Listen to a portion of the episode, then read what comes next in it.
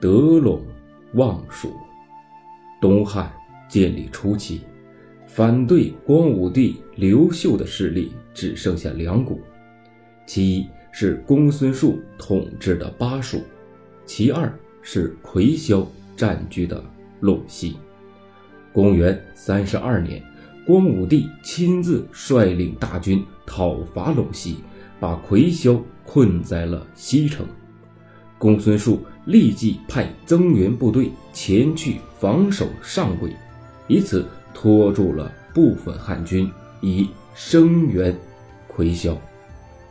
光武帝见短期之内难以攻克西城和上轨，决定自己先回京，留下大将岑彭指挥战事。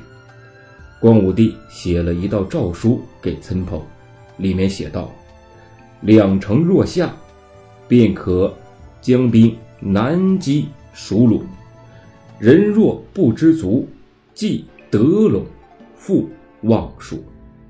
意思是说，如果岑彭攻克了西城和上轨，就率领军队南下攻打公孙述。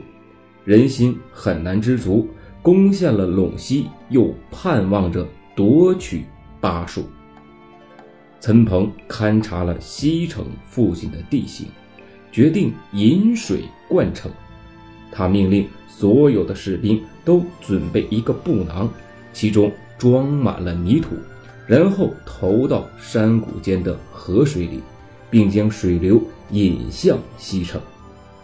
可此时，城内的地下水也涌了出来，城内外的压力处于一种平衡的状态。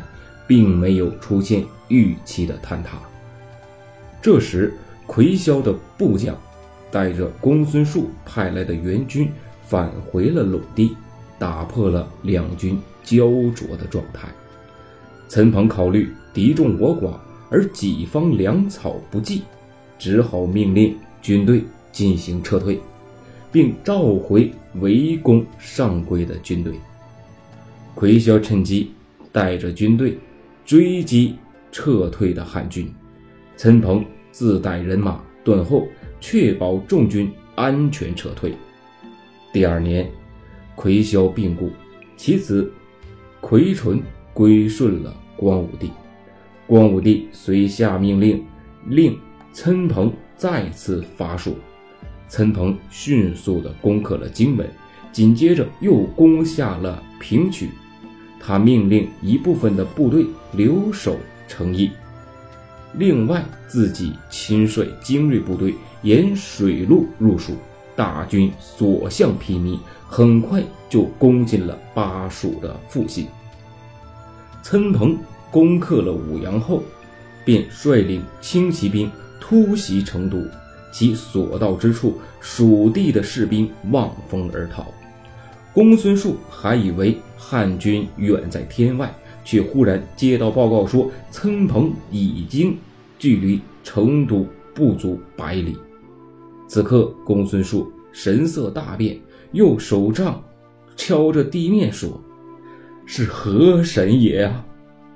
公元三十六年，汉军彻底平定了蜀地，实现了光武帝得陇望蜀的。愿望。